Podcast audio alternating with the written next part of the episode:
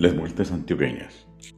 Antes de comenzar las fiestas en las montañas de Antioquia, los abuelos llamaban a los invitados para un baile de entrada o de garrote, en el cual las parejas hacían su primer entendimiento al ritmo de tiples, guitarras y bandolas.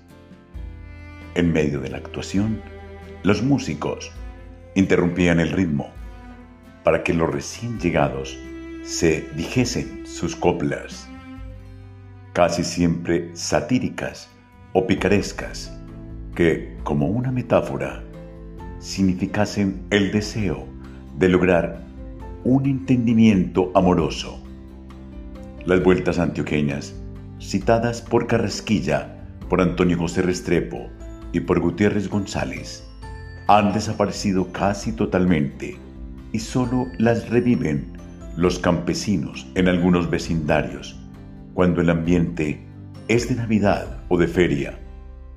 El aire que acompaña la coreografía de las vueltas, así como sus pasos de rutina, corresponden al bambuco con ligeras variantes.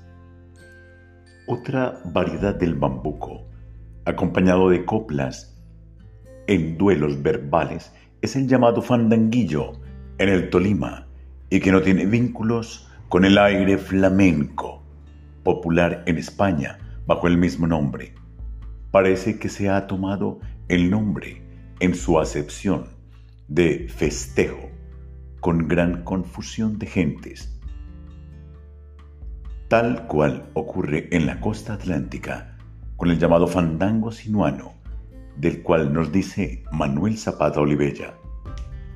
En algunas regiones del litoral, el fandango es una variante de la cumbia, tan poco diferente de ella que puede considerarse